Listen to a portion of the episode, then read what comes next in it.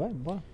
Então, em 3, 2, 1, estamos ao vivo, cavalheiros. Boa noite. Boa noite, boa noite, Renan. Boa noite a todos. Boa noite, biólogo. Boiólogo, operador boiólogo. Estamos aí. Estamos aqui com o nosso diretor de arte, Tovit Lobato Loba, que foi elogiado recentemente pelo Thiago Braga. Ô, ô Tovit, você vai fazer lá as coisas pra ele? Certeza, né? Não vai nos decepcionar. Ótimo, ótimo. E estamos ao vivaço aqui, num dia de brigas lá na Lesp, né, sobre a privatização da, da Sabesp. Mas assim, no dia que a grande discussão é, é tipo aquele filme Gangues de Nova York, sabe? Você assistiu já Gangues de Nova York? Uhum. E- Há muito tempo. É, então, mas tá rolando um Gangues de Nova York lá no Rio de Janeiro. Nossa, eu vi. E tem uns caras com soco inglês, com porrete, indo atrás. né? É, adorei que eles se definem como os playboys, né? E aí eles estão basicamente rodando lá os bairros do Rio de Janeiro na Zona Sul, dando porrada nos assaltantes, né? Eles de fato se definem como os playboys? Eles se definem como os playboys. Mas eles dis- não disseram pelos outros? Que aqui a Zona Sul só tem playboy? Eram eles mesmo? falando Não, eles isso? falaram, né? É. É, que- Aquele grito de guerra era eles, Era os eles. playboys da Zona É. Sul. Ah, E aí eles foram. Eles estão batendo basicamente no- nos caras. Agora, uma coisa que eu vi nos vídeos que eu achei muito, muito curioso, no mínimo, é que o- os assaltantes estavam muito soltos. Tipo, era muito fácil achar os caras. É, realmente o bairro tava, tipo, tinha uns bárbaros andando pra lá e pra cá, assaltando as pessoas. E como é que a polícia não pa- parava, não pegava eles? Os bandos eram grandes. Aí o que aconteceu? Esses caras, esses porradeiros se juntaram e eles pegaram, vamos dizer, na última noite aí, bastante gente. Porque tava muito fácil eh, coletar, vamos dizer, as vítimas. Uhum. E aí eles basicamente foram pro pau, bateram uma galera e hoje tá um maior rebosteio, né?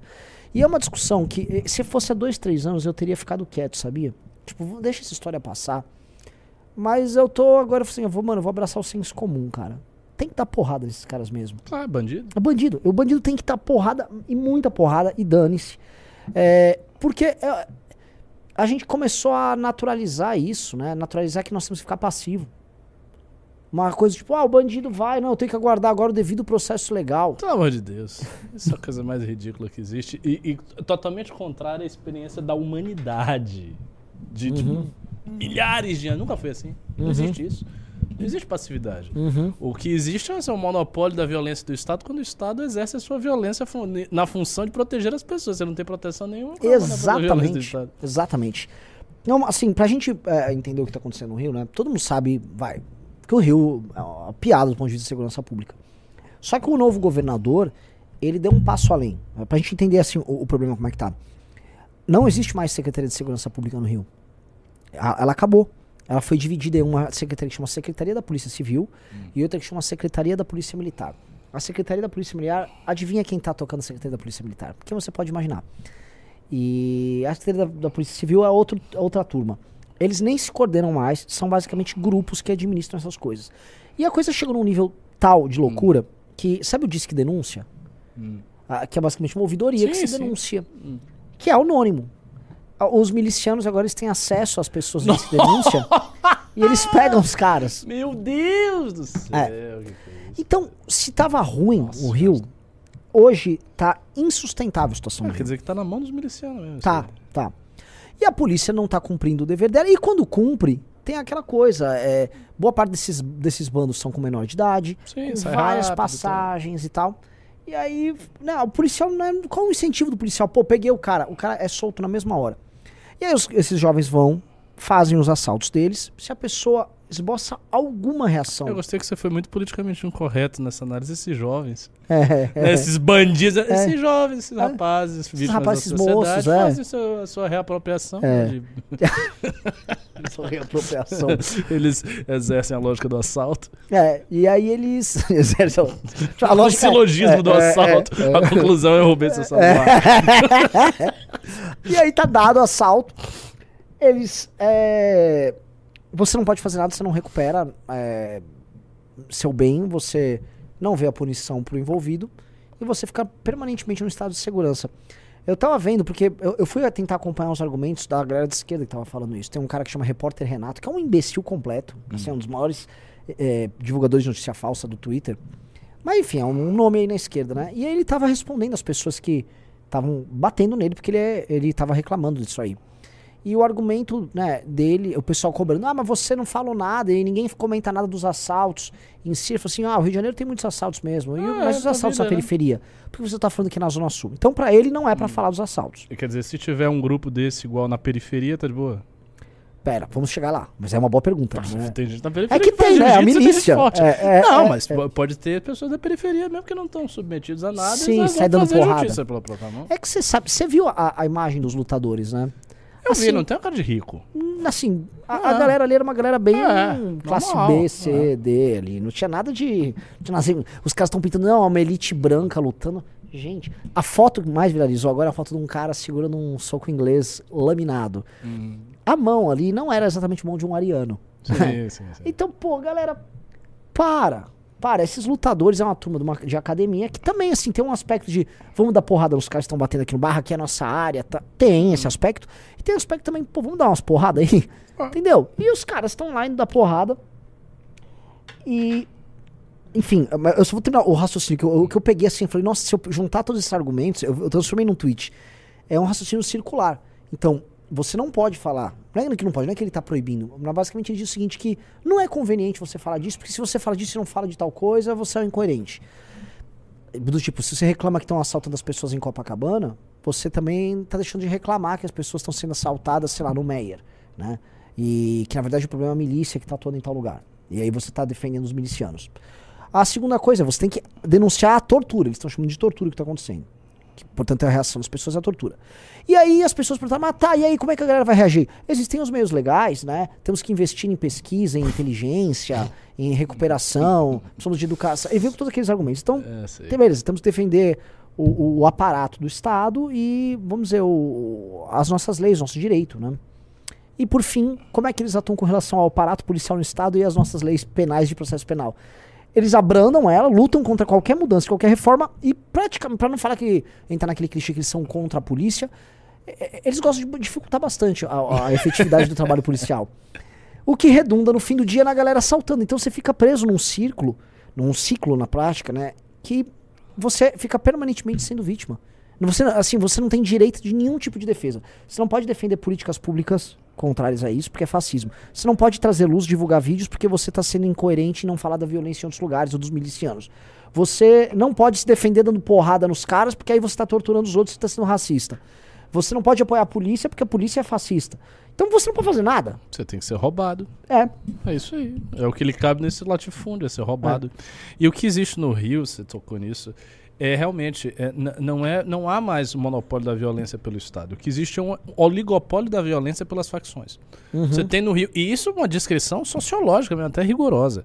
O que existe no Rio é um oligopólio da violência, sobretudo por duas facções, que é a facção do tráfico e a facção da milícia. Uhum. Ou seja, o Estado em si, ele quase não exerce mais poder, controle sobre várias regiões, onde Sim. o Estado não entra, ou se entra, entra daquele jeito, já com algum, algum acordo com quem está lá mandando. Ou seja, há um domínio da violência no Rio de Janeiro, quase oficial, não é oficial, mas enfim, é como se fosse por parte da milícia e do tráfico. Diante dessa situação, o que, que a população vai fazer?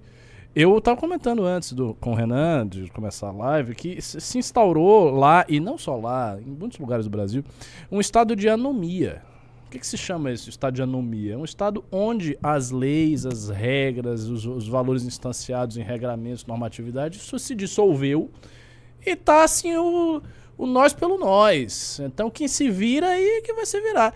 E vai acontecer isso fatalmente. Vai surgir grupo de extermínio, vai surgir esse pessoal que vai bater nos outros. Essas coisas vão acontecer, cara. Isso é inevitável. Sim. E não dá pra amarrar a mão da população. O que precisa ter é, assim, efetivo controle por parte da polícia e resolver o problema.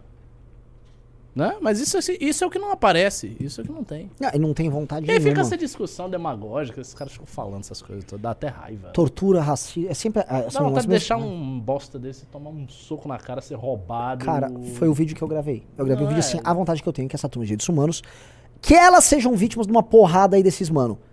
Até dos Playboy. Eu- eu- ele tem que apanhar uma hora. Só depois de tomar um chacoalho, os caras começam a acordar pra vida. Porque É muita conversa mole, cara. Muita é conversa muita mole. conversa mole. E assim, o país paralisado em coisas básicas com conversa mole. Porque é isso que a gente vive. As discussões hoje sobre os temas mais importantes do Brasil são meramente conversa mole. Muda o título, assim, esse título esquerda não tancou privatização da Sabesp, ele é impreciso, ainda não privatizou a Sabesp. E acho que nem traz audiência. Vamos falar, bota aí sobre a- as tretas, pit boys versus marginais, sei lá, melhor esse título. Fiquei com um pouquinho de medo de tocar nesse assunto, mas. Se você tá autorizando, eu vou mudar. Não, é, só não bote algo que vão derrubar. Outra coisa, tá faltando like na live. E outra coisa, tá? Ó, corta aqui pra dois, aqui, ó, pra mim. Por favor, galera, ó. Todo mundo que entrar nessa live na, no clube vai receber a revista Valete nova, novíssima, linda. E. E, e, e. A galera tá Cordão falando missão que, tem- não? que Não, tá rolando entrevista. Baralho. A galera tá falando que tá rolando entrevista no Flow News com uma moça que é a favor do Silvio Almeida contra o MBL. Como é que é isso? Ela falou alguma E que estão falando que a gente é de extrema direita lá. Nossa. Bom, se ela falar muita merda, é bom tomar cuidado que ela tá no mesmo prédio que o MBL. né? Ainda vem isso. extrema de meu Deus, extrema direita. Não, é, acho que dá pra misturar todos esses assuntos. Acho Uhum. que hoje a gente pode entrar em todos esses assuntos. Porque, olha só, ah, dá pra misturar hoje o que tá rolando no Rio, resultado do PISA, res- é, é, Rio Poeta e Silvio Almeida. Acho que esses três temas são totalmente misturáveis, né? Por que eu ia falar do PISA? Porque saiu o novo PISA, você viu os resultados? O Brasil, isso é importante até pro livro amarelo, o Brasil teve mais um desempenho muito ruim. Péssimo. Muito Horroroso. ruim. E o que, que acontece? O Brasil, né, ele tem basicamente resultados iguais desde o governo Fernando Henrique. Que eram resultados ruins. É como se o Brasil Isso fosse ruim. torno de 400, né? Isso. E o que acontece? No, outros países estão nos ultrapassando, porque, em geral, todo mundo está investindo em educação e tem muita gente que estava lá, no- lá embaixo e vai subindo, e vai subindo, e vai subindo. Nós estamos numa posição que é muito incômoda, que é assim, é lá para baixo na América Latina e sem nenhuma perspectiva de melhora. E aí quando a gente vê o que, que esses resultados querem dizer, a maior parte das pessoas não sabe fazer o básico de matemática. Então a maior parte dos nossos estudantes não sabem o básico do básico do básico de matemática. Fração não sabe. Exato. Linguagem é muito ruim, mas não é tão ruim quanto matemática. E a parte de ciências é a, a a pior. Então, a nossa galera, ela basicamente sai da escola completamente inapta para qualquer coisa no mundo real. Né? Entendendo que o PISA, ele é meio que uma média geral. Então, não estou falando só do aluno da escola pública ruim. É uma média geral. Na outra ponta, o que dá pra gente colocar é é surpreendente o desempenho dos estudantes dos Estados Unidos nesse último PISA. Tá? Os, os Estados Unidos tiveram um desempenho surpreendentemente bom. Tá? Então, o resultado geral do PISA, é, os Estados Unidos estão entre os primeiros, com os asiáticos ali misturados lá na frente, e eles fizeram uma quebra por etnias. né? Então, por exemplo, um estudante asiático que mora nos Estados Unidos disputa com um dos melhores lá de Hong Kong. né? Então, o branco também está bem alto. E uma coisa que é muito louca, o disparado, o melhor estudante latino é o estudante latino que mora nos Estados Unidos. Claro. Porque teve uma discussão recente no Twitter, dava uma- um esquerdista falando que, ah, não, a, a escola dos Estados Unidos é uma porcaria, não sei o que, a gente tá muito melhor do que eles. Nossa, eu acho que eu vi alguma ressonância dessa discussão. Isso, teve, teve. Essa uma discussão ficou grande semana passada. E pior que assim, a pessoa foi muito infeliz nessa discussão uma semana antes de sair o PISA, em que, tá bem claro, os estudantes latino-americanos que moram nos Estados Unidos têm um desempenho muito, mas muito superior a de qualquer outro país latino-americano. É, a diferença é grosseira. O que surpreende, porque ninguém tinha muito assim em mente que a- a- os Estados Unidos têm um baita sistema educacional, mas com o modelo Ah, de Sempre teve. Sempre teve. mas não, você fala, ah, pô, os Estados Unidos tem o sistema educacional da Finlândia. A gente sempre pega exemplos Ah, é, sim, sim. europeus e tal. Assim, os Estados Unidos está melhor do que a, a grande parte dos países, a maior parte dos países europeus. Uhum. É, a Ásia está lá na frente, mas não por uma grande diferença. Então foi, assim, o desempenho norte-americano surpreendeu. Acho que isso dá para colocar no, no- no lado, vai, a gente olhar no topo. Agora no nosso, no nosso mundinho, o estudante brasileiro, ele é terrivelmente ruim. Ele está completamente despreparado para tudo. Nós não sabemos nada de matemática, nós mal conseguimos compreender os textos na nossa própria língua e não entendemos nada de ciências. Então, pra, que- onde eu amarro isso com aquela galera do Rio de Janeiro? Nós estamos formando milhões e milhões de jovens. Vamos lá, numa década, quantas dezenas de milhões de jovens são formados em nada e saem completamente despreparados para o mundo real? Esses jovens não conseguem, eles não vão ter empregos decentes. Esses jovens vão necessariamente ganhar pouco. E aí entra uma coisa, eu eu tava falando outro dia com o Ricardo sobre é, desigualdade intelectual e, geração de sociedades desiguais do ponto de vista material. É, quando você tem uma sociedade em que, em geral, a média do QI é baixo, né? E a gente precisa usar o QI como métrica, vamos usar o PISA como métrica. O, o PISA né, é uma porcaria. O que, que você vai ter? Você vai continuar tendo a necessidade de certas posições. Seja, você vai precisar de médico para todo mundo, você vai precisar de professores para todo mundo, você vai precisar de advogados para todo mundo, você vai precisar de burocratas para tudo.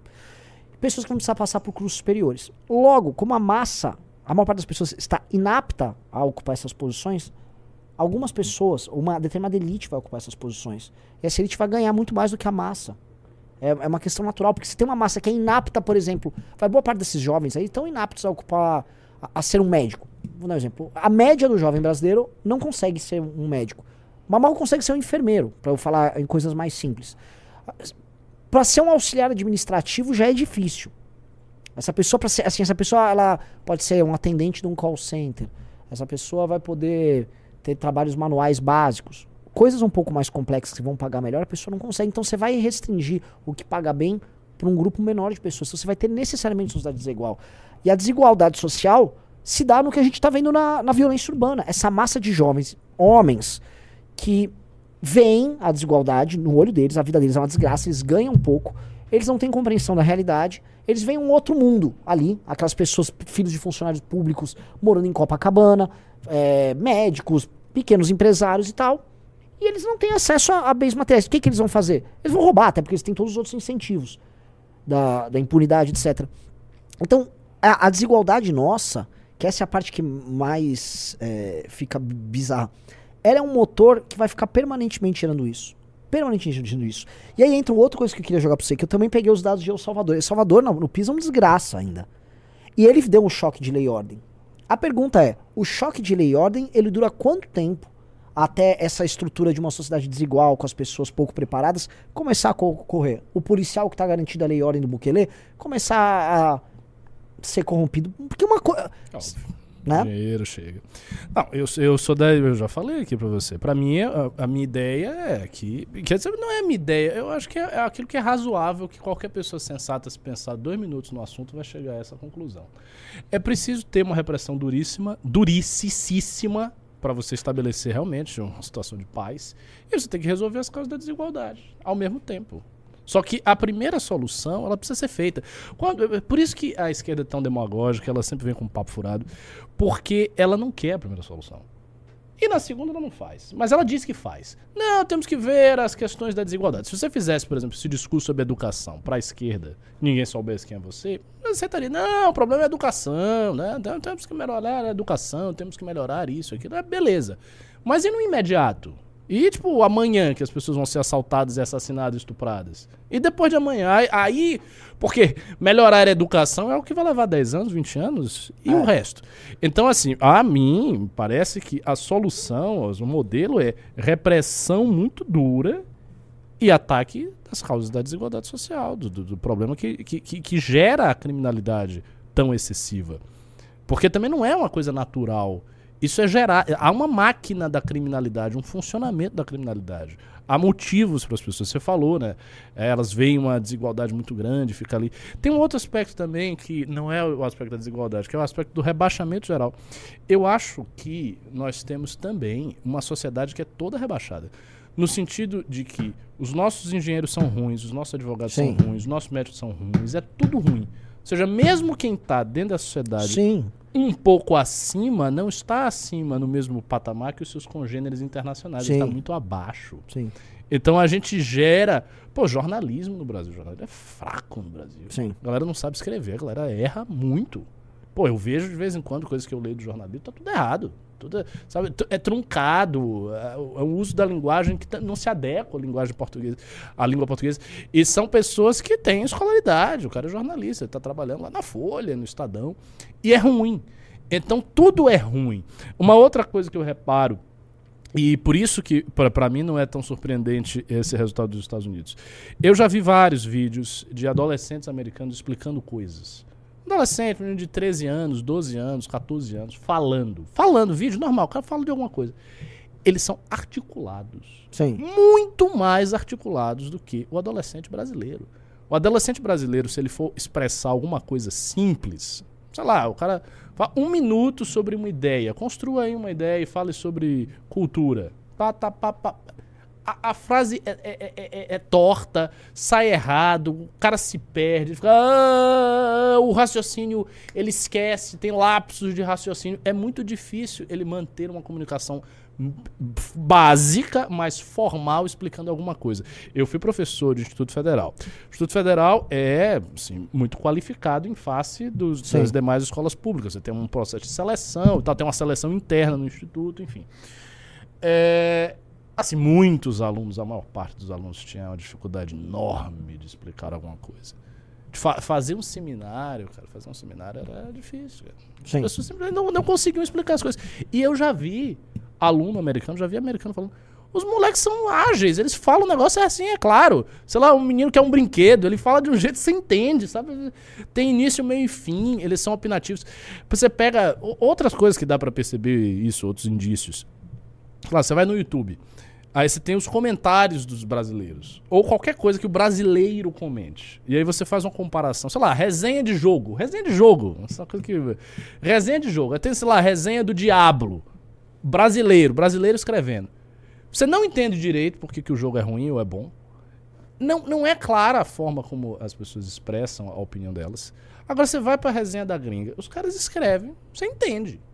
Sabe, tem início, meio e fim. É uma coisa que tem mais sentido. O, o uso do vocabulário ele é mais inteligente. E, e não é que. eu não- veja, eu não tô falando de americanos cursos, não é nada disso. Pessoas que escrevem no inglês básico, pessoas simples, de, de classe média baixa, pobre lá. Enfim, gente normal.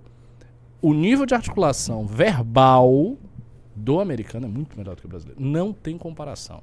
Então, o que, que isso mostra? Porque articulação verbal não é só língua. Articulação verbal tem a ver também com o pensamento lógico. Porque o encadeamento frasal, ele deriva também de uma lógica interna Sim. que é aperfeiçoada quando você estuda matemática. O, o- o estudo da matemática, ele afia, ele incorpora um raciocínio lógico mais sofisticado à sua cabeça. Não é simplesmente que você fica ali. E outra coisa também que existe no ensino brasileiro, eu não sei como é nos outros países, mas eu suspeito que não seja assim. Nós temos o ensino, colégio particular, porque o público, enfim, não, não passa nada, é muito fraco.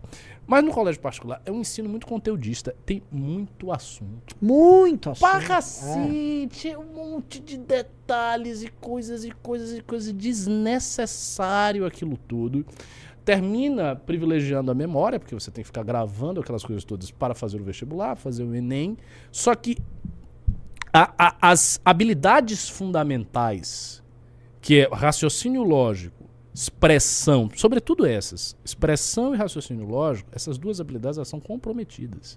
Então a galera senta na, na cadeira da escola, aprende um monte de coisa, meiose, mitose, o ciclo do nitrato, o, os, as coisas de química e tal, que tem trigonometria, mas não sabe, não sabe que a- nada. a, adenosina trifosfato. Tipo, Sabe nada. porque ele não. Né, ele Ele não decora nada e, Não, e se- e se- e isso, assim, des- desaparece É da óbvio. cabeça depois de um É ano. óbvio, óbvio. É isso. E as coisas básicas. Então, assim, se eu fosse pensar em ensino, eu acho que nós teríamos que sair aprendendo o básico, Sim. aquela frase americana. Back to the basics. Vai aos fundamentos. Expressão tem que ser forte e raciocínio lógico tem que ser Sim. forte. Tenho também a impressão de que antigamente, há uns 50 anos atrás, o ensino, eu sei, o ensino era muito menos universal, tinha muito menos gente, be- beleza, tu- tudo isso é real. Mas eu acho que era melhor. Porque eu leio, eu já li cartas do meu avô. Meu avô foi militar, né? era um homem simples, não uma pessoa estudada. Porra, os cartas são bem escritas. Minha avó, que era uma roceira no interior de Minas, a família dela é humilde, de agricultor no interior de Minas, caligrafia perfeita, escreve direitinho. Pois é. Aí que tá. É. Como é que isso se perdeu? É. Porque essas pessoas eram pobres. Sim. Elas eram pobres, o ensino não era mu- muito Sim. universal, era difícil e tal. Era é Brasil mesmo, né? Outro país. Mas as pessoas tinham, elas realmente tinham, um domínio da linguagem, da língua portuguesa melhor do que Muito tem superior, hoje, muito cara. superior. Então, assim, a- se perdeu, a gente tá, gente tá numa situação que é.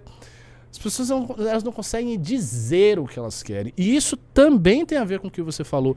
A dificuldade de expressão se traduz também, em termos anímicos, em raiva, ressentimento e ódio. Se você não consegue falar o que você sente, você fica Sim.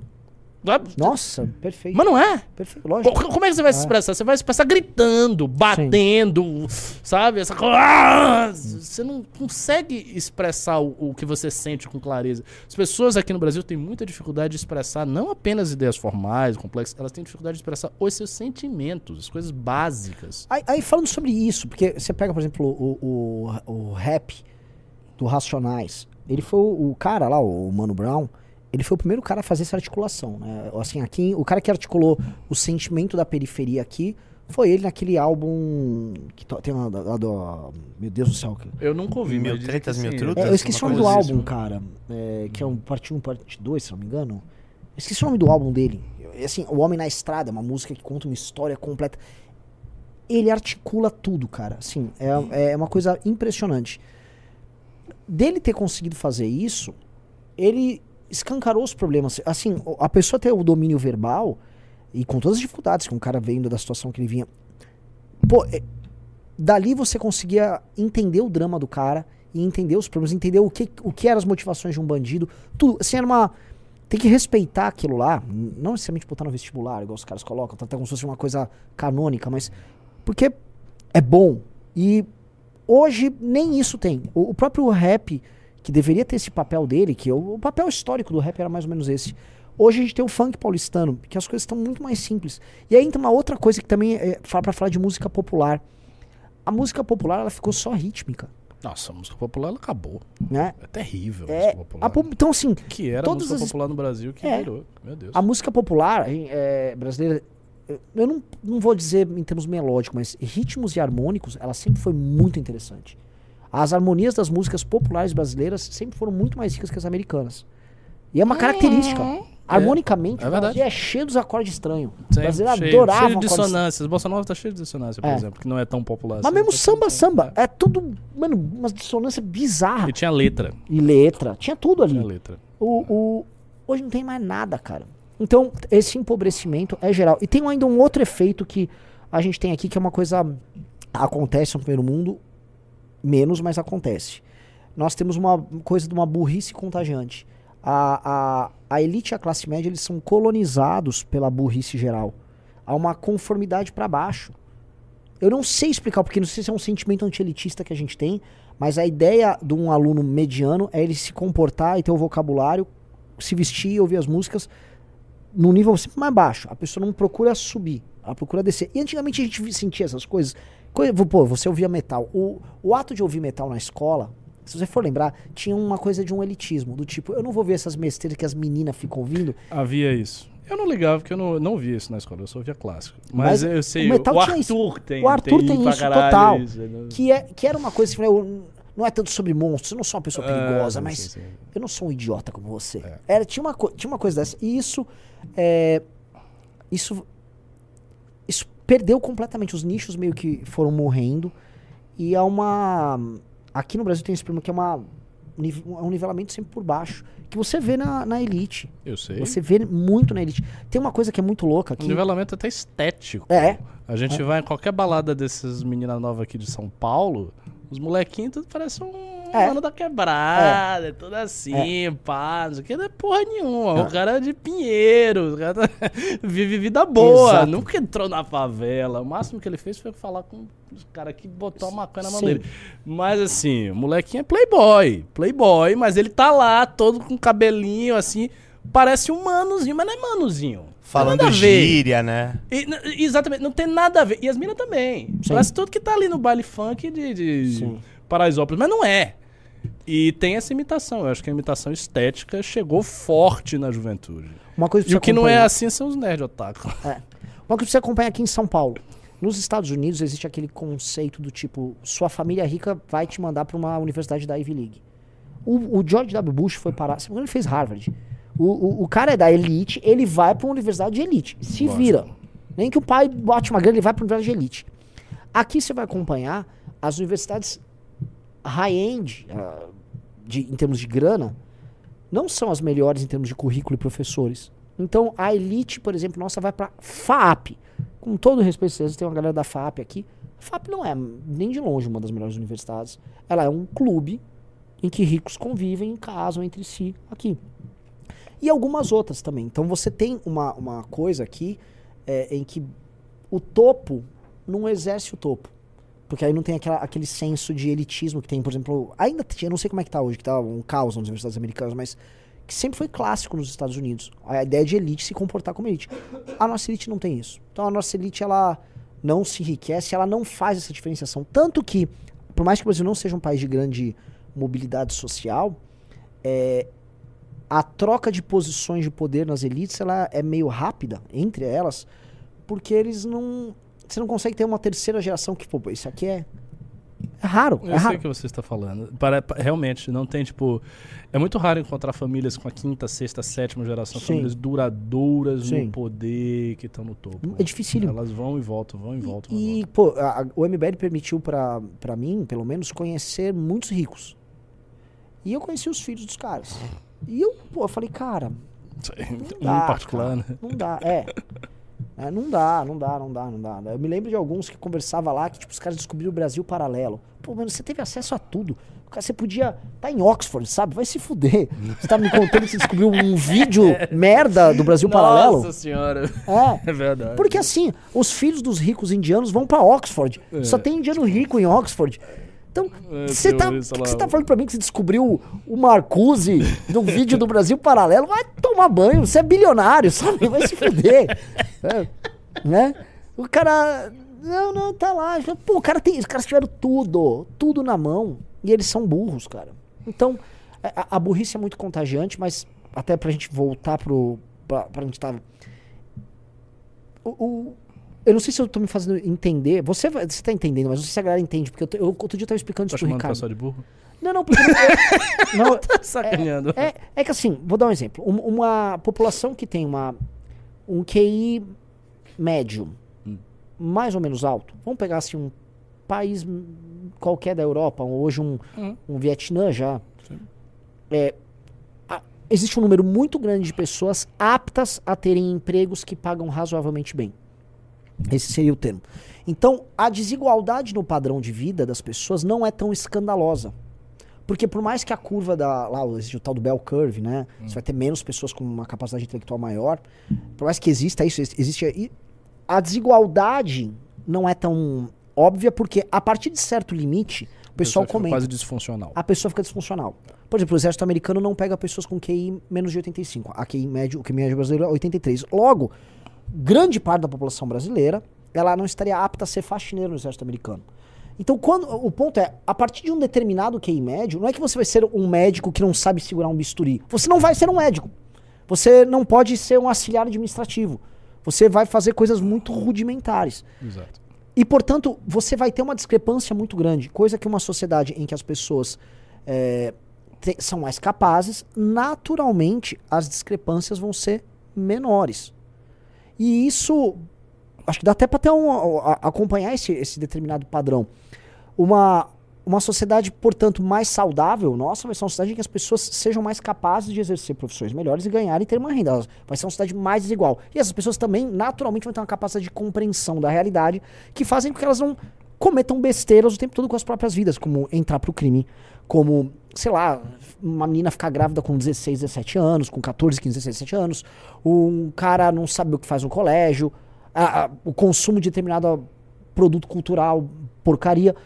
Em resumo, é, a coisa só vai se resolver quando tiver um, um foco, um investimento muito grande nisso.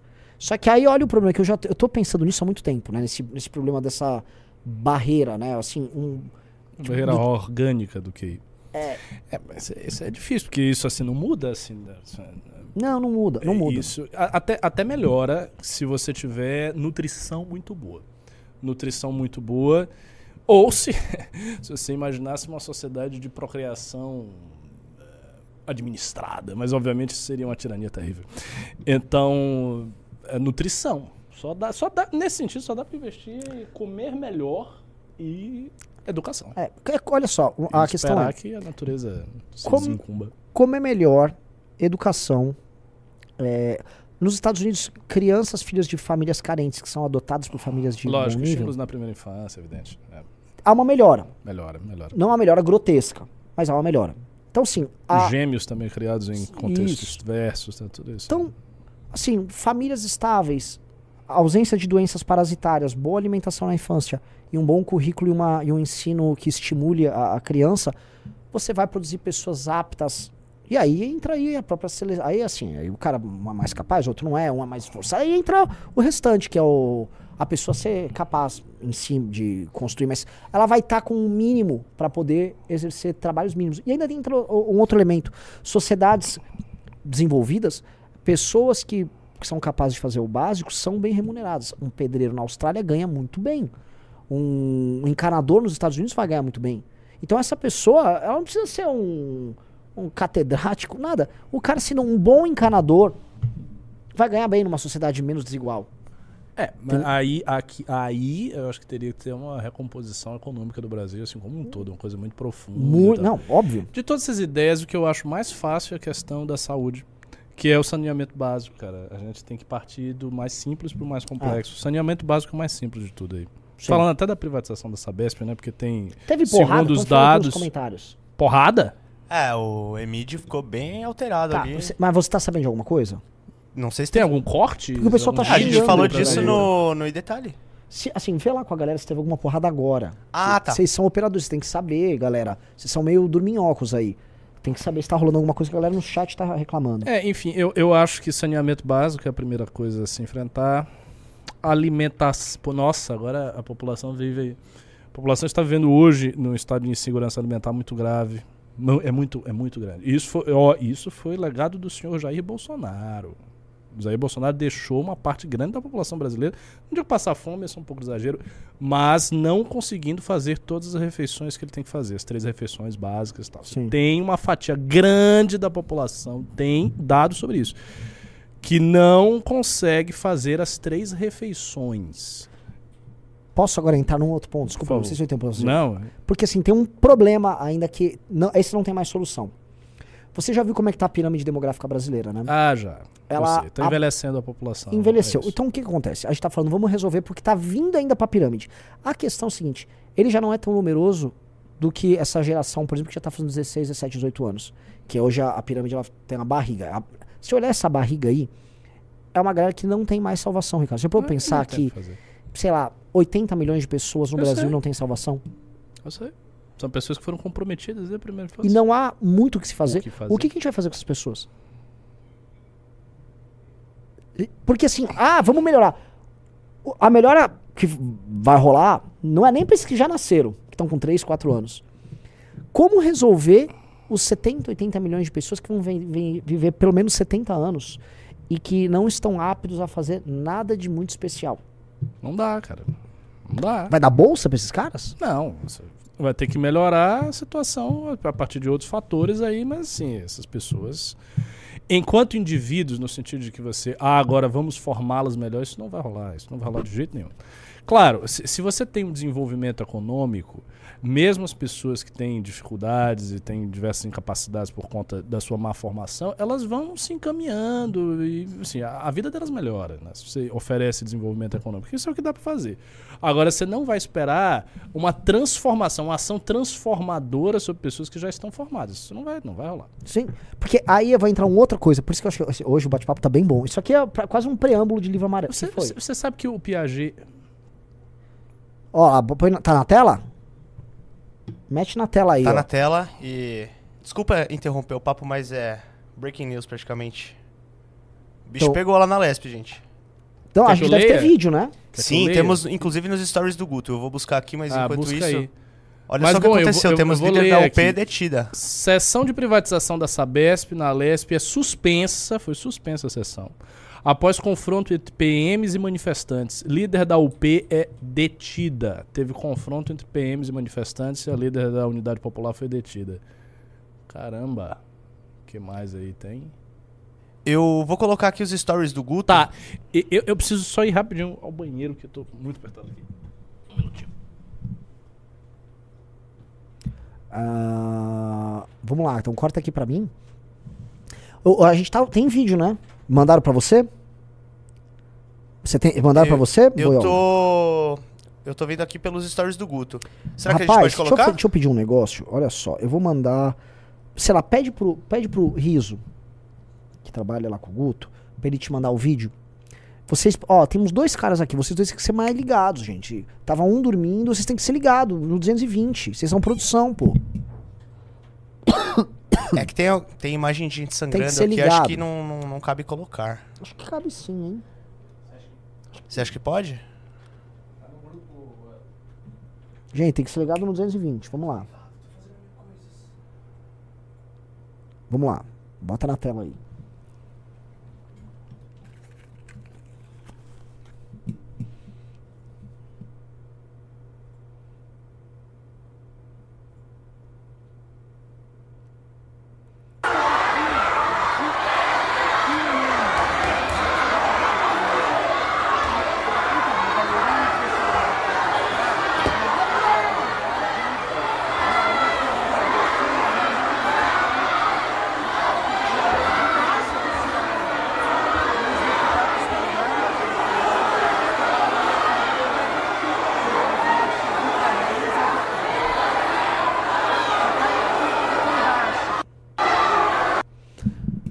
Clássico, né? Ah, assim, nem tem muita graça essas imagens. Pensei que ia ter uma porradaria boa aí pra gente colocar. É só uns Não, bichos calma, tem gritando. muita coisa. Opa. É que é bom eu dar uma olhadinha antes aqui em off pra ver se não derruba a live. Vamos ver. Mas ah, não vai derrubar a live, mas a galera aparentemente derrubou o vidro ali da Lesp. Então, por favor, vamos às imagens. Pô, tem uma galera grande aí. Caramba.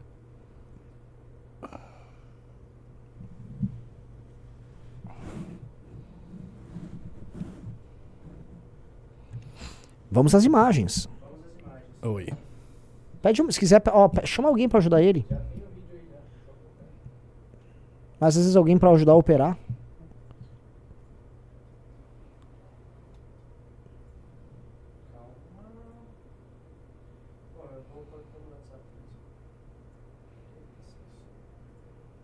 Só precisa botar o áudio.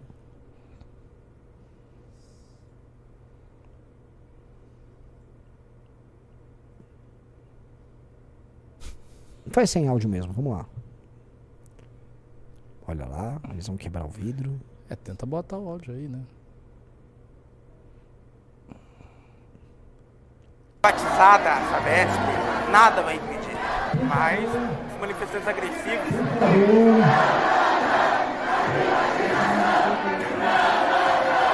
Tá aí, deputado André do Prado, presidente da casa, ordenou a retirada, a polícia militar foi.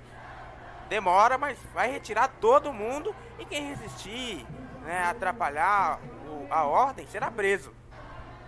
O que que tá narrando? independente, vamos continuar em tempo real aqui. Ah, eu... já está acompanhando a privatização da Sabesp aqui em tempo real e vamos continuar. Nossa, engraçado, né? É assim, É um circo, né? É um circo assim meio inútil, né? Não- eles não vão impedir nada. Nossa, era isso que eu queria dizer. Eu acho o seguinte, essas pessoas aí, elas. Ela, porque a esquerda sempre faz isso, né? É, é uma coisa clássica. Os, os manifestantes de esquerda, eles sempre fazem a mesma coisa, eles têm um comportamento padrão. Ele, eles vão pro lugar, eles começam a gritaria, aí começam a tentar quebrar coisas, aí fica aqueles estardalhaço, aqueles perneio, aí tem um confronto com a polícia, aí eles vão dizer que a polícia foi fascista, porque alguém apanhou da polícia. Fica nisso. No fundo, é, é, é um rito, é como se fosse aquele rito, aquele momento. Sabe, de eu ser um militante. Sim. Eu tenho que ser um militante. Eu Sim. tenho, tenho que levar uma porrada da polícia. eu Pode mostrar isso falando em porrada da polícia? Aí, é porrada Ah, da o, polícia. o pessoal ainda não tá vendo. Pode mostrar? Não derruba a live? Não sei. Não, pode botar, um idiota de vermelho.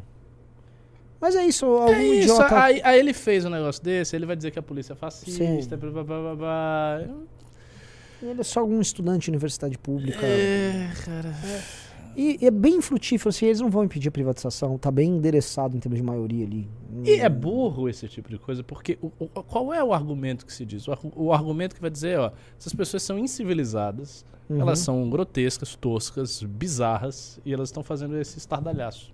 Isso é um outro argumento, porque você olha as pessoas e elas são isso. Sim, é verdade. Então, é tipo, verdade. Cara, se- eu- sinceramente, se, se eu fosse taxado de violento, eu faria a estratégia diferente. Eu não ia fazer nada. Ia ficar quieto. Pô, bota um monte de gente, mas não, não, não briga. Não tá treta. Só fica ali sossegado, fica em silêncio. Sabe, cria meios criativos de você aparecer. A esquerda fez manifestação e todos estavam em silêncio. Qualquer coisa desse tipo. Mas não, o cara vai, ele faz exatamente a mesma merda que ele já fez milhões de vezes, não funciona nada, aí apanha, aí fica, ah, polícia. É. E, e é, É uma discurso, a polícia tá meu Deus do batendo. céu. É, é até cansativo, sabe? Até Não, não, tem, mais- não, tem mais, não tem nem mais nem graça. Tipo, a gente fazer a cobertura, ó, borracha no lombo deles. Ah, tá, outra borracha? Hum, Outro lombo? Não vai acabar, não, para. Sabe, tipo, não acabou a polícia militar, sabe? Vocês vão continuar tomando a tal da borrachada. Não tem novidade. Mas eu ali. acho que o cara gosta de tomar borrachada. Ah, eu também. Tem, é uma, tem um fetiche, né? No, no É. fundo tem uma coisa dessa. É O tipo cara o sente exílio que ele do- está participando da É. história. Não tá participando de nada, mas ele acha que ele está participando da história. Cara, o MBL fez manifestações gigantescas com milhões de pessoas que mudaram a face da política brasileira. E não tinha violência nenhuma. É. Não precisa, depende, você tem que, tem que ter meios criativos, mas é- essa é uma galera muito fracassada. Uma fracassada. Esses coletivos todos aí de universidade, todos eles parecem tão. Sei lá, um negócio tão sem sentido. E repara que é uma coisa muito. Assim, a, a gente sabe a galera que tá lá. Existe uma pequena elite de, vamos dizer, eh, lideranças de movimentos políticos, grupos e tal, e o resto os pelegos. né? Que é uma versão miniatura das grandes manifestações deles. Tem os pelegos pagos e aí os militantes. Então você tem um mix de militante com pelego. Se você olhar, é muito parecido com o perfil eleitoral deles também. Que é, vamos dizer, umas hum, pessoas militantes nas cidades, e aí pessoas humildes que nem sabem muito o que estão fazendo, estão voltando, voltando ali por um carinho pelo Lula e tal. É, para eles, será que nos tocam que, beleza, isso até serve eleitoralmente, mas para militar não serve? Não, tá- não dá. O lance do pelego lá, o pelego, quem acaba apanhando nunca é o pelego que foi de busão. O pelego que foi busão, ele tem o limite dele lá, né? Quem apanha é o militante. É o militante. Então o militante.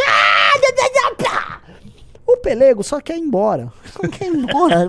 Já, já, já deu, né? É, é fogo, cara. Fogo. Tem do Guto aí? Vocês querem ver os stories do Guto? Pode ser? Pode Eu ser. Queria se ele tiver fazendo um discurso, alguma coisa assim. Bom, vamos ver.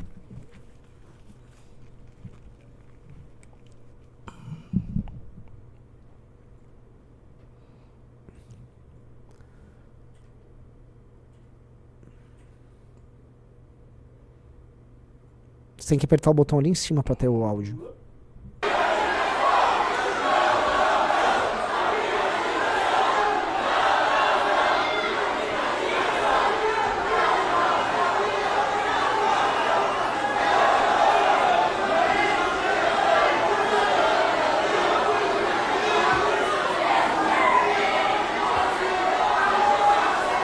Gás de pimenta forte aqui no plenário da Assembleia. A galeria vai ser esvaziada. A galeria vai ser esvaziada. Você vê a preocupação É, do esquerda. O cara tá extremamente preocupado. Polícia militar Nervoso. reagir, jogar gás de pimenta. E. Ele fala com a nonchalância total. Seguindo. Seguimos, ó. Ah, é bem, o clássico.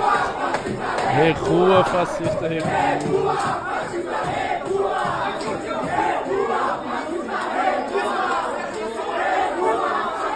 É engraçado, não tá ninguém recuando, né? Repara.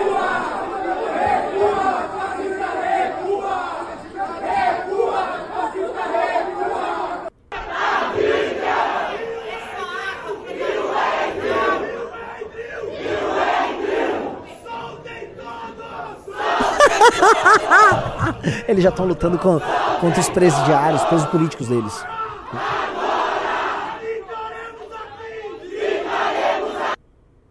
Tipo, eles não vão entrar, ninguém vai ser solto. É, é realmente assim, Você percebe? É farcista. é, é farsesco, é bobo. É, Isso é um grande é, teatro. é. A esquerda, assim, a esquerda também tá morta, viu? Ó, a gente tá numa situação que. A nossa situação é niilista. Não, É. não, a gente tá enfrentando as coisas. As coisas estão simplesmente. tão mal, muito mal, tá É. tudo muito ruim. Aí também você sai disso aí, você vai. E o que, que a direita Bolsonaro Ah, Porque mani- gente a é- manifestação do domingo agora? O que que teve? Você você não tá sabendo? O que vai ter? Dia 10 agora tem uma grande Ah, é, manifestação. tem outra manifestação. né? Lá em Brasília, É. que é genial. É genial a manifestação, porque as pessoas que convocaram não vão. É, eu tô sabendo que É, eles vão pra posse Eles vão do pra posse do Milley. Então tem um vídeo de convocação que tem vários deputados. Aí a gente Uhum. foi pegando aqui todos eles que marcaram presença no evento do Milley. E a melhor parte foi o seguinte: um cara nosso lá no Twitter, Tom- acho que é Tomás Ramos, ele questionou lá o, o imbecil lá do Paulo Cogos, né?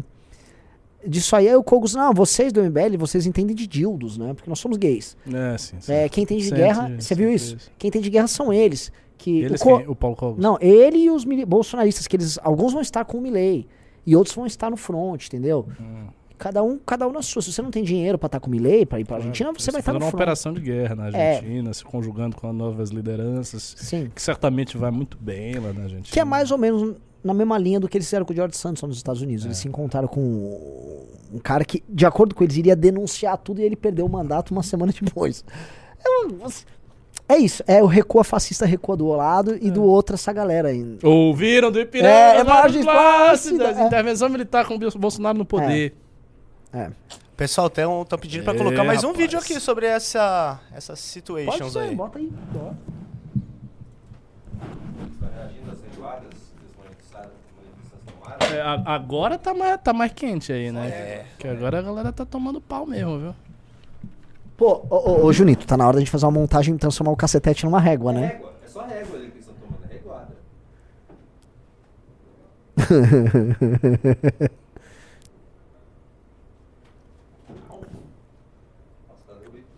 Uma coisa também, cadê os deputados de esquerda? Ah, tem um ali, acho que. Não, mas por que, que eles não estão lá? Ah, Alice Brandão tá ali. É, Alice Brandão tá ali embaixo. Sim, por que, que não tá lá? É, eles não vão estar lá, né? eles vão estar lá, recua. Não... Cadê? Lutem por nós. Né? É, Lutem daí, a gente fica. É. Ah, ali eu vi o Cortez ali, o, o- o Vai. do PSOL. Eu vou falar uma coisa. Se, estiver, se fosse a militância, ó, óbvio, a militância não iria enfrentar a polícia. Mas se tivesse uma confusão, a gente tinha que estar ali. Com a galera, lógico. Que negócio é esse? Imagina. Pô, isso é uma grande sacanagem. Quer dizer, você deixa a sua militância apanhando aí à vontade, aí você fica aqui no bate-boca. Não, vá pra lá. Vá pra lá porque você, obviamente, sendo deputado, você vai ter uma autoridade. O policial não vai lhe dar um- uma porrada Sim. na sua cara. Sim, Mas não, eles estão ali. sim. Ai, meu Deus. que- E aí, você olha ali, tá o Tomé Abduch. Eu que é o vi deputado a Tomé cara do Abduch. Tomé Abduch. É É, um saco. Gil Diniz também tá ali. É um saco. Você pegar, assim, a gente tava falando aqui dos problemas do Brasil, que Que- nem como sei é que como essa resolver. galera vai resolver? Como é que essa, essa gente, Não vai, né? né? Como é que essa gente vai tratar toda essa gente Não retardada, vai velho? resolver nada. Ah, né? Não dá, cara, não dá. Ó, o- eu sempre falo, a, a, cara, a transformação pela qual o Brasil precisa passar, ela é de tal ordem que só de pensá-la eu fico aterrorizado. Assustado. É, não. Cara, eu comecei a entrar nessa. Eu comecei a ler sobre isso, porque esse problema. Eu tô falando sobre formação intelectual, é, sociedade. Você criar uma sociedade de classes. Porque é uma discussão nos Estados Unidos, porque eles estão vendo a sociedade deles virar isso. Eles que. é, basicamente, a gente tá virando um Brasil, uma sociedade desigual, que vai ter uma galera que vai ganhar muito pouco, que são a galera homeless que tá morando na- no- nos municípios. Porque nos Estados Unidos não tem favela. A favela não é uma coisa. Tem, lá tem lei e ordem. Se o cara começa a construir umas casinhas de madeira, Eles tiram. plum, na hora. Propriedade é uma coisa muito, muito séria lá, pública e privada. Então a galera mora na rua. Só que assim como nós temos favelas numerosas, nos Estados Unidos nós temos moradores de rua em escala industrial. É, é, o Beraldo veio aqui pro Brasil e agora tá me relatando assim, nossa, cara, Houston, Austin, isso no Texas, Califórnia, números cavalares. Então, é, eles estão relatando esse processo, aí eu comecei a falar, pô, deixa eu fazer uma regra de três e ver esse processo aqui e a gente entendeu o nosso problema. O nosso problema é muito, muito grave. E a gente não tá. A gente pode até fazer um histórico do problema, mas a gente não tem uma resposta. O, o- um o problema clássico nosso foi: nós tivemos uma explosão populacional no, no meio dos anos do, do século XX, em que pessoas saíram do interior e foram para a periferia das cidades sem ter infraestrutura, educação. Ou seja, a gente não teve como investir para receber essas pessoas. Então, as cidades, elas, no Brasil inteiro, as capitais, elas foram inundadas de gente e não tinha como receber essas pessoas. Essas pessoas não foram formadas, os filhos delas não foram formadas, surge essa desigualdade no meio dos grandes centros urbanos e surge a, a violência como um todo. Então o Brasil, ele. Porque você tem, vamos dizer, um Rio de Janeiro com uma considerado idílico ali nos anos 50, 60. Você tinha São Paulo com números de quase cidade de primeiro mundo. Mas lógico, você não teve essa explosão de gente. As pessoas saíram todas do interior do Brasil e foram todas para a capital, tendo numa época sete, seis filhos. Então, a, a gente não tinha grana para investir em infraestrutura, a gente não conseguiu receber essas pessoas e até agora isso não foi resolvido. Então, a gente teve uma explosão populacional que não foi absorvida e a gente não conseguiu nunca mais, desde que isso aconteceu, ter números altos de desenvolvimento econômico. Então a explosão aconteceu ali no meio do século, do, do século XX, só que vamos colocar aqui, desde, o- desde 1975 a gente não tem números de crescimento econômico condizentes com o que a gente precisaria para receber, fazer essas pessoas ganharem dinheiro, investir em infraestrutura. Então a gente não tem. Anos 80 foi da, década- da perdida em crescimento econômico, anos 90 foi.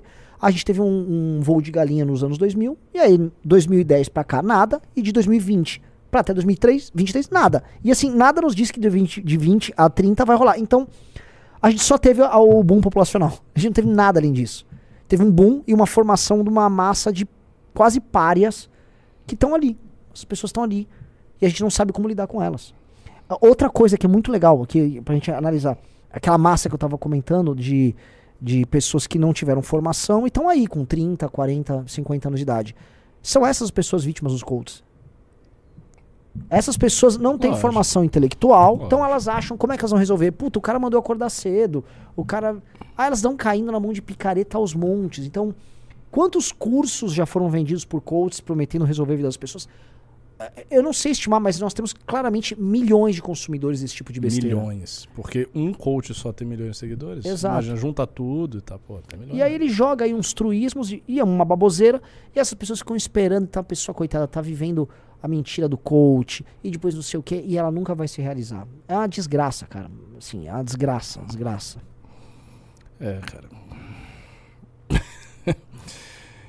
é. Eu. Eu. Fico pensando, né, o que fazer. A gente, sexta-feira, vai ter reunião sobre o livro amarelo. Eu até falei na live, agora mais cedo, que a gente vai montar o nosso programa todo. Vamos montar com muito rigor, muito cuidado, pra gente ter pelo menos uma visualização específica e empírica dos gargalos, soluções que estão na literatura e tal.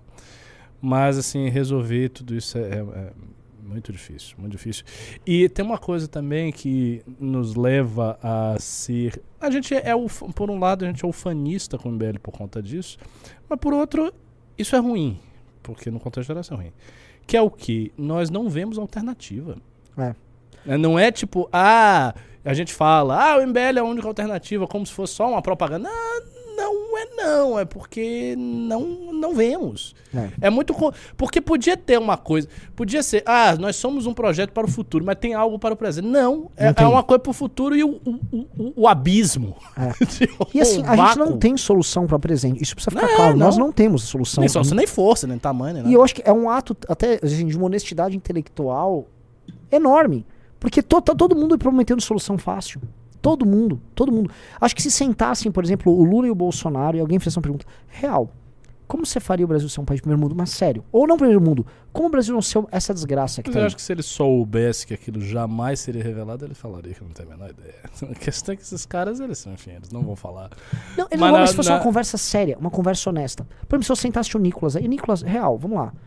Eu acho que muitos deles falariam algumas coisas do tipo, não, não, pô, é, é parar com a roubalheira, deixar a economia, deixar o dinheiro na mão É, das pessoas. algumas pessoas mais toscas, realmente. Eles viriam com isso. Mas a gente, isso. conforme a gente vai debruçando sobre o problema, não é isso. O Lula não, acho que o PT acha que ele está fodido. Acho que ele está. Não, acho que a sensação deles é que eles entraram numa fria. Bom, eu não te comentei, né, da reunião que teve aqui. Eu, tive, eu não posso falar o nome. Eu tive duas reuniões É, com duas delas figuras é. assim. Mas da- a daqui. É, a daqui foi muito interessante, comentando que o. Ó, isso aqui é bem quem que a gente vai falar. Um, ah, o PT largou mão do Lula. O PT fez a seguinte coisa: precificou a Janja. O Lula falou para alguns interlocutores dele o seguinte: do próprio PT, ó, se vocês quiserem discutir Janja aqui comigo, a gente vai acabar estragando uma amizade de 20, 30 anos. Não vai discutir. É, Ela vai participar das coisas aqui. Eu sugiro que vocês respeitem ela. Então, o PT aceitou. Tanto que pararam até com as brigas. Já, assim, aceitou. O Lula é- é Janja lá, ele gosta, ele é grato. Ele acha que há, inclusive, uma ingratidão de muita gente no PT que não teve realmente com ele como ele imaginava que iriam estar na- naquele momento e que ela teve. Entendi. É, essa aí é, é um fator que eu não tinha ponderado. E, e assim, o, o- o cara lá, o interlocutor, comentou assim: esquece, o Dirceu já tirou o pé. Sim, esquece. Isso aí não tem o que fazer. Segunda coisa, eles não têm a menor ideia de como resolver as coisas. Eles não têm. Eles não têm. não tem. E eles já esperam, o governo Lula espera um 2024 muito ruim pra eles. Então, eles acham que eles vão ter uma eleição municipal muito ruim em 2024. É, paradoxalmente, o Boulos é a única esperança deles. Se você olhar eleições nas capitais, mesmo, vamos dizer, as capitais do Nordeste, não tem nenhum petista céu de brigadeiro. Então, eles estão mal em praticamente todas as capitais. E o Boulos seria, a vitória do Boulos aqui seria uma redenção, mas não pra eles, pro PT, seria uma Eu redenção sei. para as esquerdas. Sei. Só que mesmo isso é ameaçado na cabeça deles por uma coisa que eles estão vendo, que é ano que vem o arcabouço fiscal vai estar estourado, vai ter fuga de capital e já está previsto e precificado que o agro, a safra não vai ser boa. É, então a virada do aquela super safra que a gente teve no começo desse ano, que subiu 18% e tal, Não o PIB do agro, não vai rolar. Isso já é certo que não vai rolar. Pelo contrário, vai ser um- uma safra difícil. Então ele já vai começar com o agro para baixo e com um cenário externo ruim, contas públicas longe de estarem na melhor situação, com desconfiança. Então eles já sabem que 2024 é ruim e eles estão à procura de um milagre para 2025, para 2026. É, então, é bem cara, ruim pros caras. Quando, quando você tem um partido governante que está à procura de um milagre, é porque as coisas realmente não estão boas, né? Pessoal, não dá pra ficar à procura de um milagre. vocês me perdoem a interrupção, estão comendo meu fígado aqui porque o Guto ele deu uma entrevista na PAN. Vamos ver. Opa, vamos ver? Não bora. vai dar pra ser ao vivo, mas bora, bora, bora, bora, bora, bora. pessoal, não entende que eu não posso ficar interrompendo a live toda hora, não é assim, né? Mas vamos conferir aqui. Já trouxemos as imagens há pouco. E o deputado Guto Zacarias, eh, do União Brasil, fez um vídeo, inclusive explicando toda essa situação. A gente vai rodar um trechinho, vamos acompanhar. Olá pessoal da Jovem Pan, deputado Guto Zacarias aqui, vice-líder de governo, presidente da Frente Parlamentar em apoio à privatização da Sabesp. Cenas assim lamentáveis aconteceram nessa Assembleia Legislativa, perdão pela minha voz, nós deputados lá dentro do plenário respiramos bastante ali gás de pimenta. O que, que aconteceu? Militantes de esquerda, hoje a galeria da Assembleia só tinha militantes de esquerda, tentaram invadir o plenário da Assembleia do nosso Estado de São Paulo, tentaram depredar a nossa Assembleia. Muitos depredaram, quebraram ali extintor, tentaram quebrar o vidro ali para invadir a Assembleia, jogaram coisa nos deputados. Felizmente, a nossa Polícia Militar, o nosso batalhão de choque também reagiu e, por ordem do presidente da Assembleia, teve que esvaziar a galeria. Teve muito gás de pimenta, boa parte dos deputados, os deputados mais velhos ali, ficaram todos vermelhos, sem voz ali, sem conseguir respirar direito, com a garganta fechando. Mas é isso, pessoal da esquerda que disse a favor da democracia, que disse a favor do diálogo, tentando depredar a Assembleia Legislativa, tentando invadir o plenário e, conse- consequentemente, evidentemente, agredir os parlamentares. Lamentável, eu quero votar em respeito à nossa Polícia Militar ainda hoje, essa privatização, se não hoje, nos próximos dias. A Sabe- a Sabesp vai ser privatizada e não vai ser nenhum militante de esquerda, que é um criminoso, na realidade, que vai nos impedir de exercer o nosso papel que representar a população. E aí, Guto? Tô bom. Sabe o que é muito louco, cara? Ontem era o Kim lá brilhando com o Silvio Almeida, hoje é o Guto. Tem algo no nosso trabalho que faz com que os nossos Tem parlamentares. qualidade. Porque assim, são fazendo dois. Tem qualidade. Tem qualidade. É ou não é? Se a, gente, se a gente conseguir o passo do gato de Escala, né? escala É. com qualidade, porque é difícil também, viu? Assim, tanto o Kim quanto o Guto, eles são diferenciados individualmente. Isso também é uma coisa. É, o talento individual não dá pra você extirpar. Existe um negócio chamado talento individual. O que é é possível, talvez, é a gente oferecer um tipo de formação e experiências que preparem a pessoa para assumir. o que- Porque o Guto, por exemplo, quando ele fala aí, ele é muito articulado, ele é claro, ele passa credibilidade. Entendeu? Não é um menino falando. E ele é um menino, tem 20, o quê? 24 anos. Ele passa credibilidade. Ele chegou já numa posição onde ele é respeitado na Lesp, ele se articula, ele vai pra lá, vai pra cá, conversa com todo mundo, é e se tem uma entrevista, ele fala, um discurso, ele fala. Ou seja, o cara, pá. Sim, sim. E. Pô, é muito louco. assim, eu tô. É verdade, eu fico. Pô, e ele era assessor do Arthur, cara. É. Eu vi o Guto. Primeira vez que eu vi e me lembro assim, do Guto foi ele debatendo no campeonato de debates, num congresso do MBL. O congresso que a gente fez naquele lugar, todo um lugar Sim. todo fuleiro, horrível. E ele estava debatendo. E ele não ganhou. É. Ele perdeu, inclusive. É. Inclusive. Ah. E ele estava debatendo. Hoje seria inconcebível o Guto estar num debate com a galera ali e não ganhar. Não Sim. sei, o, e ele tá. Então, assim, é uma questão de evolução. Né? A pessoa pega ali a oportunidade, vai evoluindo. A gente tem que fazer isso com os, os próximos, os nossos, e botando todo mundo nas posições. Tem- A gente tem que criar o nosso programa, as nossas soluções. Eu acho que hoje ainda, ainda hoje a- acho não, nós somos ainda muito tributários de soluções que estão aí, que eu não sei, sinceramente não sei até que ponto elas são reais. A gente tem que ter as nossas, Sim. tem que discutir as nossas no grande cenário das discussões públicas desses assuntos mesmo, so- sobreviver às, às aos contra-argumentos, enfim, a, a dialética né, da pesquisa. E tendo isso, a gente tem que começar a implementar. E Sim. ter algum executivo no futuro pra gente botar umas coisas aí na prática. Uma coisa é, nós temos um conjunto de paliativos liberais para questões econômicas, é, alguns truísmos e algumas políticas voltadas para a segurança pública e pouco mais do que isso. É. Aí nós temos isso. Então, assim, nós, em termos econômicos, nós combatemos E privilégios, temos somos a pessoas de bastante talento que Isso. se destacam e pá. e conseguem extrair de um conjunto de ideias que já está meio que velho o que dá para fazer. Exato. Então acho que é isso. A gente é como se fosse, vou te falar, um piloto de Fórmula 1 com um carro defasado, piloto bom. O Kim tá di- dirigindo um carro ideológico já antiquado. Ele tá tirando tudo. Pô, como é que você fez essa pole japonês? Ninguém sabe. mas O cara é bom. A gente tem que ter um carro novo pra ele, né, plau, sentar. Isso vai dar, vai dar trabalho. Vai dar trabalho. trabalho. Mas é o. E esse é o aspecto que é muito gostoso da nossa jornada, porque a gente tá se propondo a coisas muito grandes. A gente tá fazendo isso enquanto coleta milhares de assinaturas todos os dias, cara. Que é muito louco. Se pra eu pensar assim, a gente tá com uma operação hoje, que é o, o, o clube, tá entregando um monte de conteúdo. Você fez agora uma live interna pro clube. Conteúdo a dar com pau, informações de bastidor, mas tá montando um partido, tem gente no Brasil inteiro coletando assinatura. Nesse instante, tem a operação da noite. E a nossa equipe profissional, é- ela é. Não é que é pequena, ela é minúscula. Minúscula. Para a Ah, mas deixa eu te contar um negócio que você vai ficar orgulhoso, cara. Cara, eu estava. Eu não, vou, não posso citar o nome, mas eu posso te mostrar. Eu estava lá na frente do anexo 4, no Congresso Nacional, indo uh, encontrar o Kim, pra gente ir depois ir pra uma reunião, final de tarde.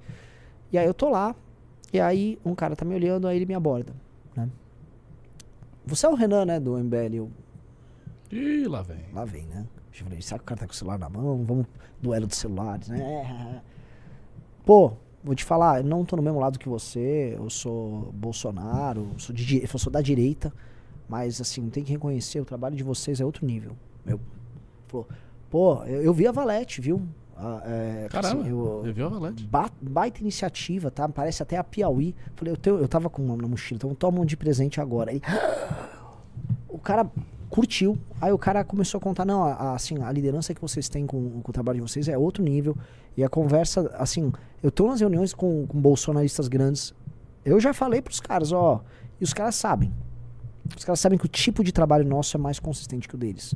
E o cara, ó, eu, tenho uma linha diferente, eu critico vocês nas redes sociais, a gente tem uma linha diferente, tem a nossa discordância. Eu falei, mas não quero falar de discordância, eu já tô uma feliz que você foi legal. E o cara é bom. Agora, quantos não existem? num- qu- quantos assessores de bolsonaristas, quantas pessoas que são obrigadas a pensar dentro do bolsonarismo e vem aquela inoperância, não olham o que a gente tá fazendo com, não um espanto, às vezes nem uma admiração, mas do tipo uma frustração de a gente podia estar fazendo isso. Ah, com certeza deve ter vários. Né? Com certeza deve ter vários. É, mas eles não vão fazer, né? Não vão. Disso eu tenho a mais absoluta certeza. Eles poderiam, cara. Eu, eu acho, vou voltar a uma coisa que eu falei algumas vezes no passado. Um erro fatal do Bolsonaro foi não ter feito o partido dele, cara. Ô, os caras estão um erro- só uma coisa, os caras estão falando que eu tô mentindo, estão falando que é, é ridículo, assim. É, Não, essa pô, história. coisas Eu era acontecem. valete, tá bom. Não, sério, aqui. as coisas acontecem, pô. É ridi- ridículo, assim, é ridículo, ridículo. Óbvio que a pessoa não vai vir em público pra falar, ah, é verdade. Mas enfim. Mas, é- mas é uma coisa, é, o Bolsonaro deveria ter feito partido dele, cara. Quando ele, quando ele lançou, ele deveria ter feito partido dele. Se ele tivesse partido dele, em tese ele poderia tentar fazer alguma coisa assim. Que haveria uma fundação pra ele tocar, ele teria dinheiro, ele teria muito dinheiro no partido. Poderia fazer, mas não fez, né? Não fez e não vai fazer. Só se depois, sei lá. Difícil. Mas assim, também. Cara, olha uma lasca. coisa, olha como um cara como o Tarcísio, que entende o básico da administração pública dentro do bolsonarismo, ele acende, vira governador de São Paulo. Ah. Assim, é- é- e não é que ele é um cara ideológico. Ele, não é- ele, ele simplesmente entende o básico do ferramental administrativo. Ele, como é rápido. Uhum, que É. eles não têm ninguém. Eles não têm. Eles não têm nem se importam em ter. Não tem Nem ninguém. se importa em ter. É, eu vi assim, nesses dias que assim, tá tendo um fenômeno, né? Você tá acompanhando a, a- e- esse grande boom da militância do MBL nas redes, né? Tô. No Twitter, sobretudo. Tá assustador. O Twitter do MBL tá ficando. né? Qualquer pessoa fala um A do MBL, aparece lá várias onças pintadas ferozes. Uau! O cara é, a gen- em geral, a galera zoa essa pessoa, a pessoa é refutada e toma uma nota de comunidade pra largar de ser trouxa. E aí, a, os caras já perceberam. Então, assim, você pega Kim Pains, toda essa galera, todo mundo já percebeu essa ascensão. E todo mundo tá vendo a montagem do partido. E é uma merda pros caras, porque conforme esses mesmos, muitos desses militantes são coletores também de assinatura. Então, a energia positiva tá contagiando porque as coisas estão todas acontecendo. Então, isso só vai aumentar. E é uma droga, porque é aquela bola de neve boa, né? Ela vai. E o outro lado, eles não têm muito a, a- a entregar. Então, é, não tá acontecendo o que o Juan Patrick falou, que é o crescimento deve ser silencioso, né? O crescimento tá barulhento. E. é, ou eles acordam pra vida, que eu acho que não vai acontecer, ou vai ter muito namoro com a gente. Eu acho que isso vai começar a acontecer. Eu acho que a- a certas barreiras vão começar a ser quebradas. Graças a Deus. Eu precisava te contar alguma. Aqui tem coisa, é muito bastidor assim, mas é, tem muita barreira pronta pra ser quebrada. Tá quando a gente tá na live. Né? Muita barreira. É, agora, tem, tem uma coisa aí que eu acho que. é, eles têm um problema, por isso que eu falei do partido, é um problema organizacional também. Não é só, ah, eles são preguiçosos. Também, ma- mas tem um problema organizacional. Eles não estão coligados em nenhuma estrutura unitária que faça com que os esforços deles se profissionalizem, se tornem unificados. Eles têm os seus mandatos. Então o cara toca o mandato dele ali é isso que ele tem. O que, que eles têm de orgânico e unitário? Porque esses movimentos que são fakes, não são movimentos reais. Eles não têm. E nem não tem nem partido, porque o partido é administrado pelo Valdemar e pela Ah. galera do Valdemar. Então, o que eles têm são vários mandatos. Sim. Cara, quando você tem vários mandatos e você não tem uma coisa unitária, você não tem o crescimento orgânico da estrutura. Porque a gente está mencionando aqui coisas que são crescimentos do MBL enquanto instituição. Então é, é partido, é não sei o que, é aumento do- do- disso aqui, é revista Valete, são todas as coisas que vêm de uma unidade. Eles não formaram isso. A oportunidade que eles tinham era de formar uma aliança. Eles deveriam ter formado o partido deles. E eu falei isso aí ó, há anos. Se o Bolsonaro sair da presidência e virar um cacique partidário, ele tá com a vida feita. Mas não Sim. fez isso. Não fez. E aí agora vai ser lascado. Vamos pimbas, galera. Já. Vamos lá. O primeiro é do Eliel Nobre, que mandou 20 reais. Recebi a revista Valete hoje, é uma revista muito bonita e de muito boa qualidade de impressão. Veio assinada, me surpreendeu a quantidade de conteúdo. Muito obrigado. Falou, maravilhoso. Obrigado Tá você? Léo. Entrem, vo- entrem vocês no clube. Entrou quatro, podia entrar uns cinco, né? Pois é.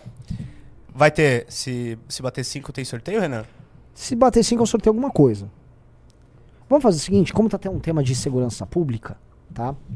É, essa revista aqui, profética praticamente, né? Tem um Rio de Janeiro cravejado de bala, corta pra dois. Nossa, essa A gente vai sortear, sortear essa pra quem tá no clube, fechou? Muito a pessoa, um dos cinco vai levar essa aqui, que é a última. Acabou. Agora, só na tiragem extra do Ah, é Congresso do uma? que Só tem uma? Só tem uma dessa aqui. Uou! É, que é essa, inclusive. Nossa! Deixa eu ver se já tá até o Ah, então não sorteio não.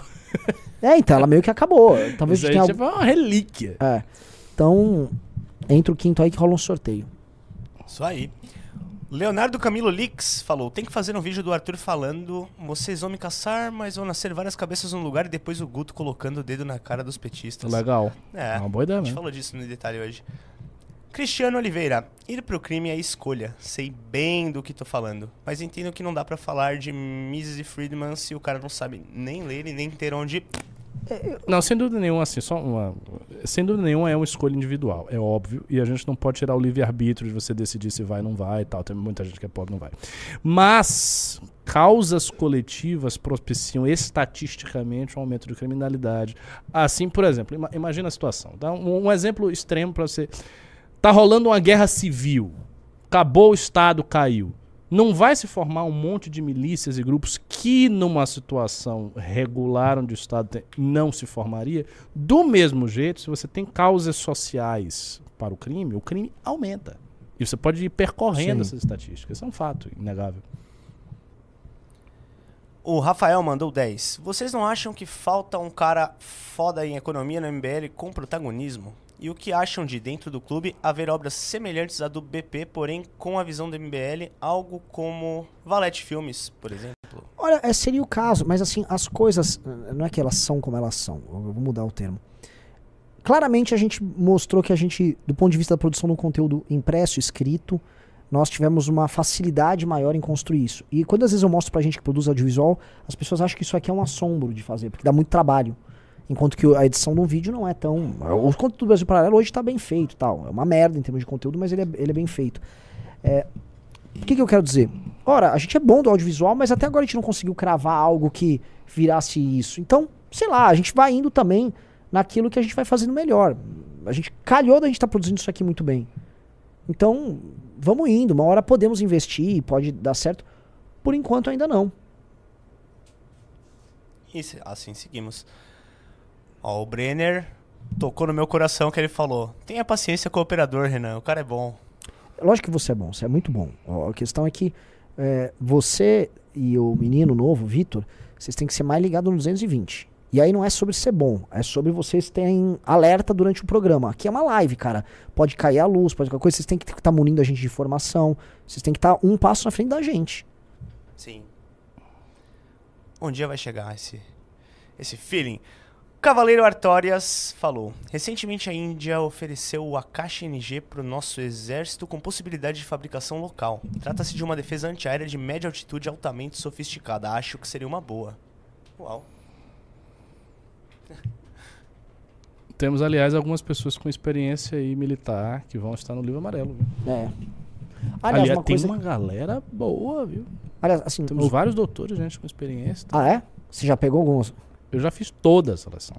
É que então, o que agora eu quero que vocês divulguem bem mais. Ah, agora tem que ter, eu ter aquele é. exército é. de reserva, um monte de gente. Acho que não é nem exército. Acho que a gente não divulgou pra valer. Acho que quando eu divulgar acho que vocês pra valer, o que vai pintar de titulares. É pra ter 10 mil pessoas ali. Eu vou te falar, uma coisa que eu até tava indo falar, a gente pedir, pegar em algumas universidades, porque a gente sabe que a gente fazer cartaz e botar em faculdades e universidades. Vai rolar. Você bota ser, num, você ser. botar num INSPER, você botar numa GV. Sim, sim, sim, sim. Vai, sim. Não vão sim, sim, sim, sim, sim, sim, sim. No INSPER, GV, Mackenzie, umas, umas, é. umas selecionadas, eu acho que é. E, né? inclusive, conversar, aí sim, tentar um, papo com algumas fundações também para Maravilhoso. Né, isso, Quanto mais gente institucional tiver, melhor. É, porque ele já tem uma parte desse trabalho que não, é feito. educação tem que ter Fundação Lema ah. aí, companhia. É. Eles estão fazendo um negócio que funciona. Kim Paim pronto para recortar esse pedaço. Ah. Mas ele que lide, a Fundação ah, Lehman, é. nessa parte, é uma das poucas a apresentar bons resultados. Acho que é, pô. Bom, o Bruno disse que mora nos Estados Unidos e gosta muito da escola pública. Com relação à comunicação, minha filha tem 12 anos e já tem aula de debate. Olha que legal. tá falando? Nos Estados Unidos, né? É, é outra coisa. Outro mundo. É. O meu quase xará Tomás Ramos mandou 5 euros e agradeceu pela atenção, Renan. Te admiro muito. Valeu, velho. Você tá indo muito bem. O Vitor de Andrade falou: Professor Ricardo, te preocupa a crescente diminuição da religiosidade humana decorrente da educação secular? Não temos hoje, em comparação à antiguidade, menos crianças sacrificadas para que se chova? Ah, Ai, papo de Arthur, cara. meu. É. é, eu poderia lhe dar uma resposta, mas é. Tá tarde, né? o Kohai perguntou quantas assinaturas... Mas assim, se você ah, quer perdão. saber... Olha o seguinte... Religião realmente não é uma coisa de... Ah, uma coisa boazinha. Não, você tem religião de tudo. As tecnologias espirituais, elas vão das... Todas as coisas que você puder imaginar. Desde pessoas de compaixão, santidade, até magos negros, até ritos estranhos. Tem, tem tudo ali, cara. Isso é um fenômeno do poder espiritual. Entendeu? Raciocínio sobre isso. O Kohai perguntou: quantas assinaturas já temos? Não, Não posso falar. falar. Mas o que eu digo é o seguinte: um monte. Se eu tivesse chateado com a coleta, vocês perceberiam muito fácil. Não é que eu tô feliz, mas assim, se eu tivesse chateado, assim, é, seria bem perceptível. O Tank Musou mandou 320 ienes porque ele está lá no Japão e perguntou se estão enviando a revista Valete para o exterior. Se estão enviando valete pro estamos. Estamos. Pro Japão rola? Rola, é só combinar ali com, a, com o pessoal. A gente tá mandando pro mundo. Tem Austrália, tem Austrália, tem Japão. Então tem que, moço, mande aquele inbox no Instagram da revista Valete que a gente faz o esquema, tá bom? O Adriano mandou cinco então. Acho que o MBL deveria dedicar muita energia em defender a pauta de segurança pública, como já tem iniciado esse discurso. De economia todo mundo fala. A segurança deveria ser o novo, entre aspas, plano real no Brasil. Eu Voto até a não, morte eu- em quem eu vou- atuar nessa área. Preciso falar com o Ricardo disso depois lá. Aliás, eu, eu vou precisar atualizar você dessas quatro coisas. O Adailson Nascimento falou: Sou de Itabaianinha, em Sergipe, e sempre acompanho vocês do MBL e estou torcendo pela vitória do Kim para a Prefeitura de São Paulo. Desejo sucesso e um forte abraço. Forte abraço. Forte abraço, Adailson. É nóis. E por último, Cristiano Oliveira. Com todo respeito, professor Ricardo, mas discordo de sua argumentação. Para cada pesquisa existem provas empíricas que não vêm à tona. Escolhas, escolhas. Como assim? Não entendi. Eu também não. Ah, não, que ele tá falando que a criminalidade é uma questão de escolha individual. Veja, é lógico que a criminalidade é uma questão de escolha individual, mas existem fatores predisponentes. Porque o que, que eu falei da estatística? Se você olha a escolha individual, é sempre uma escolha. Mas as condições predisponentes fazem com que a estatística se mostre. Eu vou tentar dar outro exemplo para você pegar melhor. É, vamos lá. É, a escolha, por exemplo, de você bater no seu filho. É uma escolha, você bate ou não bate. Mas se você teve uma criação muito violenta, não é mais comum que você reproduza isso? E se uma sociedade inteira, como um todo, teve uma criação muito violenta, milhões e milhões de pessoas, não é mais comum que haja, portanto, mais pessoas batendo nos seus filhos? É isso que eu estou falando. Mas não é que a escolha desaparece. Ela só é mais fácil de acontecer por conta das influências externas, né? Não, é evidente. Então é isso, cavalheiros. Terminamos os pimbas por aqui. Programaço, muito bom, muito bom mesmo. Outra lá, quase batendo 3 mil pessoas. Outro MBL News bom, galera. Foi legal mesmo. Fomos. Valeu, pessoal. Até a próxima. Boa noite.